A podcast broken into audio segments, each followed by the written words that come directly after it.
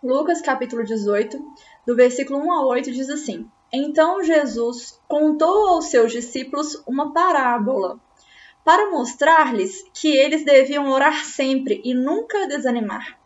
Ele disse: Em certa cidade havia um juiz que não temia a Deus, nem se importava com os homens.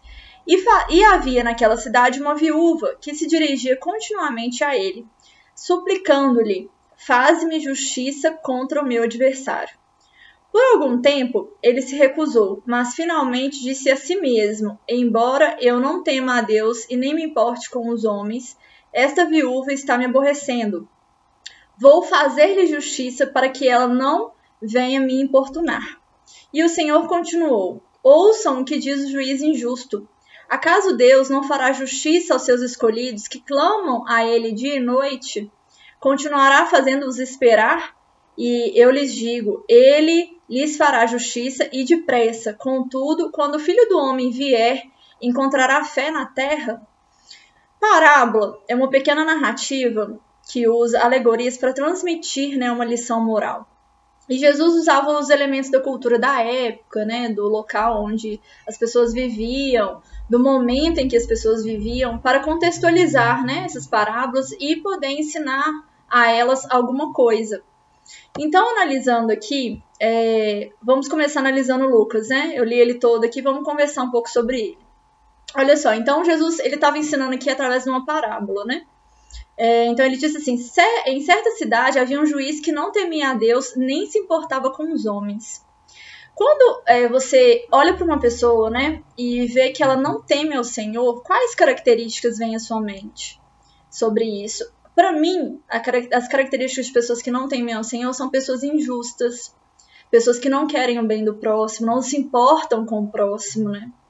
Não, não são pessoas amorosas, pessoas que têm compaixão, né? É, não são misericordiosos, é, misericordiosos, não, não são a semelhança de Deus. Então esse juiz, ele não temia a Deus, né? Ele não se importava com a causa das pessoas, quanto mais com a causa dos órfãos, dos humildes, ele não se importava. E aqui dizia, né? E naquela cidade é, havia uma viúva que se dirigia continuamente a ele, suplicando-lhe: Faze-me justiça contra o meu adversário. Então aqui a viúva ela se dirigia todos os dias, ela ia ao encontro daquele juiz para poder pedir a ele justiça. E uma das coisas que a gente pode perceber é que às vezes é, um, uma pessoa faz mal a nós, né? E vezes a gente fica com um sentimento de vingança. Né? A gente não quer a justiça, a gente quer a vingança. E o que a viúva queria era justiça, né? Faz-me justiça contra o meu adversário, contra o meu inimigo. Então, o que a viúva queria era apenas justiça e não vingança. Às vezes a gente pede alguma coisa para o Senhor, né? E em oração, mas com esse sentimento de vingança, né? E o Senhor não vai atender esse sentimento de vingança que nós temos, né? Ele vai fazer justiça sim porque o Senhor é justo, mas ele não vai, ele não vai é, atender ao nosso pedido de vingança. Então nós temos que perceber isso que a viúva ela estava pedindo justiça por causa do adversário dela. Por algum tempo o juiz se recusou a dar a ela, né, a fazer essa justiça para ela. É, mas finalmente disse a si mesmo: Embora eu não tema a Deus e não me importe com os homens, esta viúva está me aborrecendo. Vou fazer-lhe justiça para que ela não me venha, é, não venha me importunar mais. Então o juiz, mesmo ele, né, no começo a gente falando que ele não era temente a Deus e ele mesmo disse a si mesmo que ele não era temente ao Senhor, e que não se importava com ninguém, ele ia fazer justiça a ela, porque ela iria todos, ia todos os dias importunar aquele juiz. Então ela batia todo dia na porta do juiz, todo dia na porta do juiz. Então isso causou aborrecimento a ele, né? Ele falou: "Vou fazer justiça para ela, para ela nunca mais aparecer aqui". Então, o Senhor continua dizendo assim: "Ouçam o que diz o juiz injusto. Acaso Deus não fará justiça aos seus escolhidos que clamam a ele dia e noite?" Continuará fazendo-os esperar. Então, é, aqui, né, nessa, nessa, nesses versículos, ele fala: o juiz que era injusto fez justiça porque a viúva clamava dia e noite, né? E será que o Senhor não vai fazer por nós? Não vai fazer, não vai, vai deixar a gente esperando, né, uma resposta? O Senhor, ele é misericordioso, ele é justo, né? Então ele vai fazer algo por nós, nem que seja dar uma resposta que não seja favorável ao que a gente quer, mas com certeza é uma resposta boa, agradável, né? É a melhor resposta que poderia dar, porque o Senhor é bom e tudo que ele faz é bom. Então aqui a gente tem que perceber também que a mulher ela não desistiu, né? A mulher ela continuou insistindo naquela oração, naquela oração não, naquele pedido, e é assim que nós devemos agir diante de Deus, né? É continuar insistindo em oração, naquele pedido, né? Nas súplicas que temos diante do Senhor. Porque ele mesmo disse: se o juiz que era injusto atendeu a viúva, quem dirá ele, né, que é justo, que é misericordioso, que é amoroso, todos os atributos morais de Deus, né, santo, enfim. Então a mulher não desistiu, mesmo não vendo sucesso no, nas atitudes, né, nas investidas dela. Então às vezes a gente vai orar ao Senhor e a gente não vai ter resposta imediata. Às vezes a gente vai orar ao Senhor e ele não vai fazer aquilo que nós queremos. Né? Às vezes a gente vai orar ao Senhor e vai parecer que ele não nos ouve. Só que a gente tem que ter fé no Senhor, ter fé de que tudo que ele faz é bom. E às vezes a gente não tem maturidade, né, para é, ter sucesso naquilo que a gente está pedindo. A gente não tem maturidade. Ou às vezes não é o momento certo de Deus dar aquilo para nós. Então, é, uma pergunta que eu tenho a fazer aqui é: você tem desistido da sua oração, do seu propósito de oração, na primeira semana que você começa? Aí você pensa assim, nossa, essa semana eu vou fazer um propósito com Deus para ele poder ou me responder certa questão, ou poder me dar alguma coisa que eu necessito. E aí você fala, não, eu vou ficar a semana inteira, eu vou orar todos os dias antes de dormir, de manhã, de tarde, ou senão eu vou orar todo dia de madrugada. E aí na primeira semana você desiste, porque Deus não fez aquilo que você quis. Então a gente tem que ter insistência, perseverança e constância, igual a viúva teve, né? Ela foi constante em todo o tempo, em todo o pedido dela, ela foi constante até o juiz fazer justiça. E o nosso juiz, que é Deus, ele faz justiça porque ele é justo. Então nós devemos ter fé em Deus, no caráter de Deus, né? saber quem é Deus, que ele é justo, que ele é santo, que ele é bom, que tudo que ele faz para nós é bom.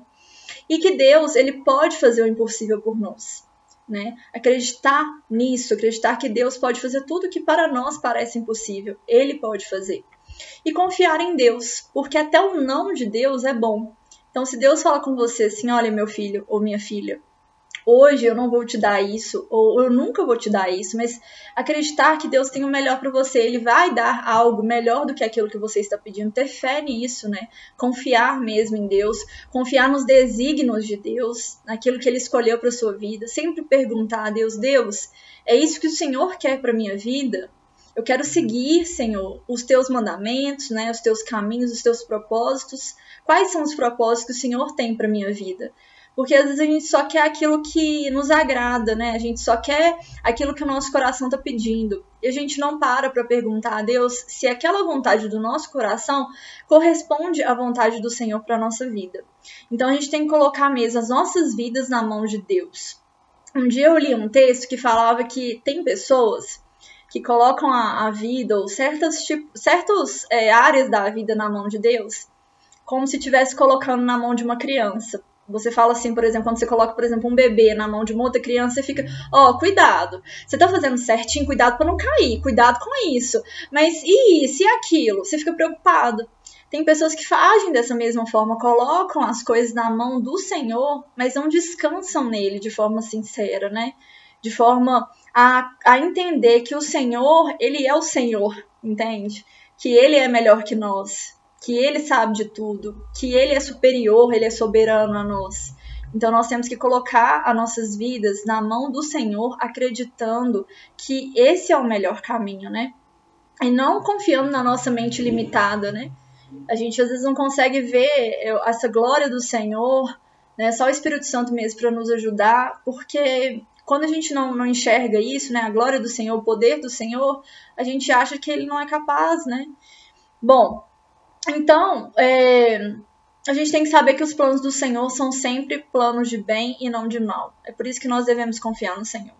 Uma outra coisa que eu queria falar aqui é sobre um exemplo de uma pessoa que virou para mim um dia e falou assim: Talita, eu não aguento esse negócio de ser evangélico, de ter que pedir ao Senhor alguma coisa, de ter que esperar o Senhor responder alguma coisa, e eu não, não sirvo para ser assim. Eu, tenho, eu faço as coisas da forma que eu acho melhor. Era isso bem que ela queria dizer, essa pessoa. E aí eu percebi que essa pessoa, ela não tinha uma vida de oração, né? Porque quando a gente tem uma vida de oração, a gente percebe que o Senhor ele usa muitas pessoas, muitos é, caminhos, né, muitas formas para poder nos responder. Ele não deixa a gente aflito, ele sempre cuida de nós com muito amor. Essa pessoa não orava, essa pessoa não cria em Deus, né, não cria no poder de Deus. Essa pessoa com certeza nunca teve uma resposta, né? E eu fico me pensando, será que ela já perguntou algo ao Senhor? Ou será que ela sempre fez tudo da forma que ela achou melhor?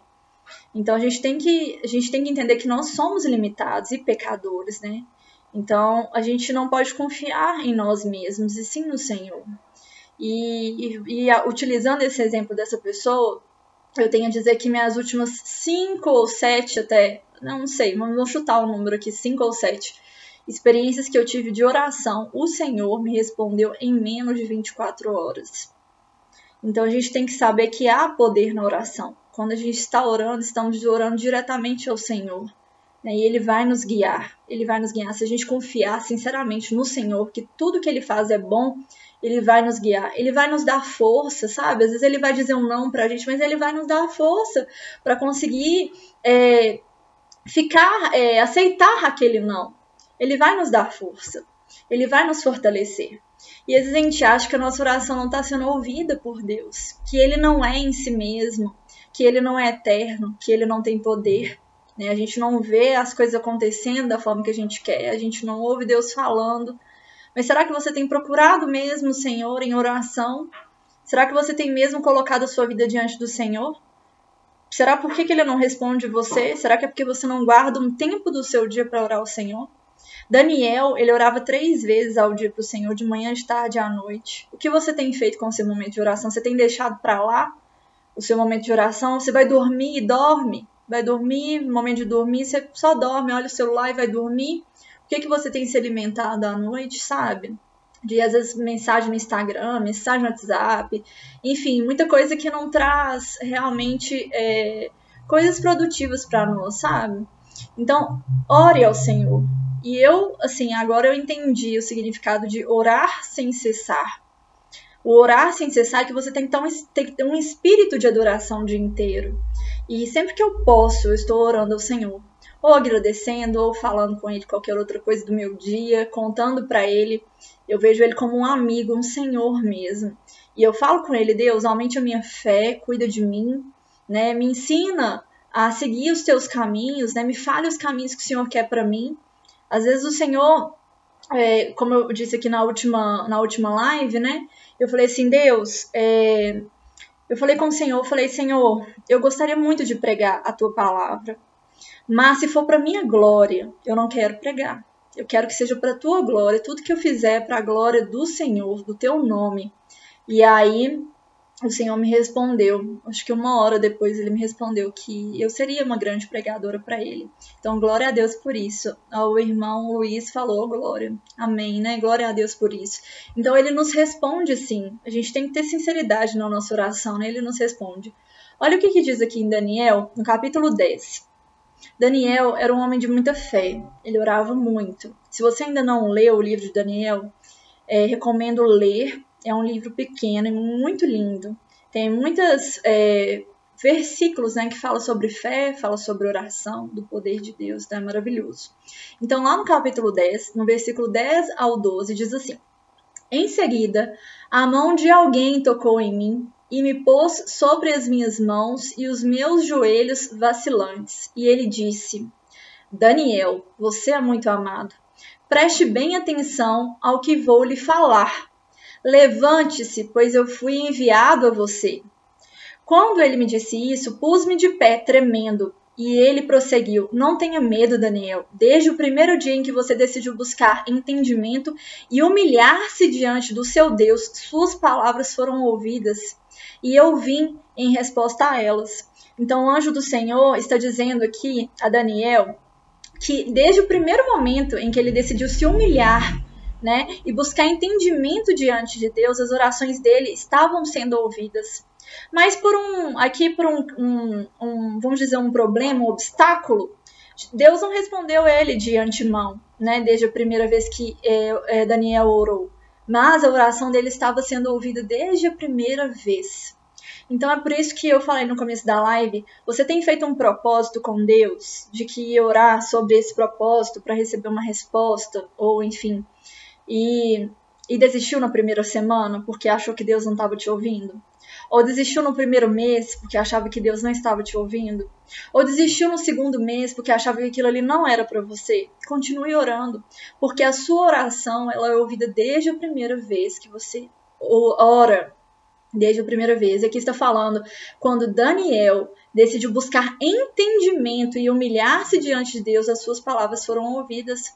Às vezes a gente quer orar para o Senhor e colocar as nossas verdades né, na, na boca do Senhor.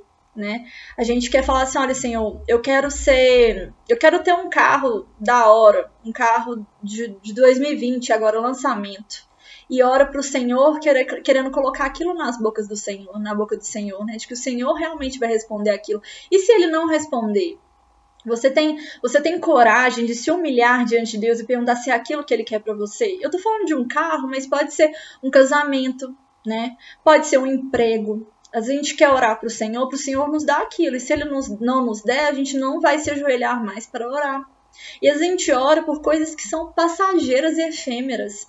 A gente não consegue orar pelo nosso inimigo, né? A gente não consegue orar pelo nosso amigo, que às vezes não está andando pelos caminhos do Senhor, está levando, indo por um, por um caminho errado, a gente não ora por, por ele. A gente não ora pela nossa nação, que está passando pelo Covid-19, a gente não ora pelo nosso presidente, que é a nossa autoridade, ou o nosso prefeito, que é a nossa autoridade. E a gente tem que orar por essas autoridades, né? Porque eles estão ali porque Deus permitiu. E a gente tem que orar para eles, para eles serem abençoados e tomarem as melhores iniciativas, né? E atitudes para nós mesmos, para o, no, o povo deles, né? Enfim. Então, as nossas orações a gente tem que saber que serão ouvidas e a gente tem que ter sinceridade diante do Senhor. Né? O Senhor, ele conhece o nosso coração, ele conhece os nossos pedidos antes mesmo da gente pedir. Então a gente tem que orar com sinceridade, colocar nas mãos do Senhor, às vezes a nossa dificuldade, por exemplo, e, é, Deus, eu tenho ódio do meu irmão, entende? Eu não consigo orar pelo meu inimigo, me ajuda e Ele vai ajudar né? Então a gente também tem que vencer os nossos medos, porque às vezes, né, o Senhor não nos responde ou responde algo que não corresponde àquilo que nós queríamos e a gente começa a se encher de medo, né? A se encher de medo. E a gente não pode deixar que o medo tome conta de nós. A gente tem que simplesmente ter fé, porque onde tem fé não tem medo, e onde tem medo não tem fé. Não deixar que o medo habite em nós e confiar no Senhor, nos desígnios do Senhor. E às vezes Deus não vai te dar resposta, né? E quando ele der, às vezes o resultado não vai ser aquilo que nós esperamos. E temos que continuar perseverando em oração. Continuar perseverando em oração, como a viúva fez. E às vezes é, você pensa assim: eu não sei orar. Como que eu posso orar? Primeiro, sendo sincero ao Senhor, dizendo a Ele o que realmente se passa no seu coração. E segundo, olha o que, que Mateus diz lá no é, capítulo 6, no versículo 5 ao 15. E quando vocês orarem, não sejam como os hipócritas. Eles gostam de ficar orando em pé nas sinagogas e nas esquinas, a fim de serem vistos pelos outros. Eu lhes asseguro que eles já receberam sua plena recompensa. Mas quando você orar, Vá para o seu quarto, feche a porta e ore a seu pai, que está no secreto. Então seu pai, que vê no secreto, o recompensará. E quando orarem, não fiquem sempre repetindo a mesma coisa, como fazem os pagãos. Eles pensam que por muito falarem serão ouvidos. Não sejam iguais a eles, porque o seu pai sabe do que vocês precisam antes mesmo de o pedirem. Vocês orem assim: Pai nosso que estás no céu, santificado seja o teu nome. Venha a nós o teu reino, seja feita a tua vontade, assim na terra como no céu. Dá-nos hoje o pão nosso de cada dia. Perdoa as nossas dívidas, assim como perdoamos aos nossos devedores. E não nos deixes cair em tentação, mas livra-nos do mal, porque teu é o reino, o poder e a glória para sempre. Amém. Pois se perdoarem as ofensas uns dos outros, o Pai Celestial também lhe perdoará. Se você não sabe como orar, utilize a oração do Pai Nosso que Jesus nos ensinou né? E vamos, é, vamos só estudar um pouco sobre esses versículos, né? Quando vocês orarem, não sejam como os hipócritas. Eles gostam de ficar orando em pé nas sinagogas e nas esquinas. Isso aqui é Mateus 6, versículo 5. Por quê, irmãos? Às vezes as pessoas vão à igreja ou oram né, em voz alta para as pessoas ouvirem, né? Só que aquilo ali não está saindo do coração delas, né? Elas estão fazendo isso só para aparecer para o irmão, né? Aparecer que é maior que o irmão, que é mais misericordioso que o irmão, e é uma disputa. Só que o Senhor, ele conhece o nosso coração. Não adianta a gente usar de hipocrisia, não adianta a gente usar de falsidade, porque o Senhor conhece o nosso coração. Então nós, aqui Jesus está falando, não sejam como os hipócritas. Então nós não devemos ser assim, devemos ser sinceros na nossa oração. Se acaso você precisa é, orar em voz alta, ore. Se precisar orar em silêncio, ore também, mas ore sempre com sinceridade. E aqui está dizendo: Mas quando você orar, vá para o seu quarto, feche a porta e ore a seu pai que está no secreto. Então seu pai que vê no secreto o recompensará. Aqui ele está falando da intimidade com o Senhor, né? Quando você for orar, feche a porta do seu quarto e ore ao seu pai com toda a sua sinceridade. Ali no seu quarto, que é o lugar de aconchego, de abrigo seu, você pode é, se despir diante do Senhor, né? Mostrar todos os seus defeitos, né? As suas qualidades, os seus desejos, né?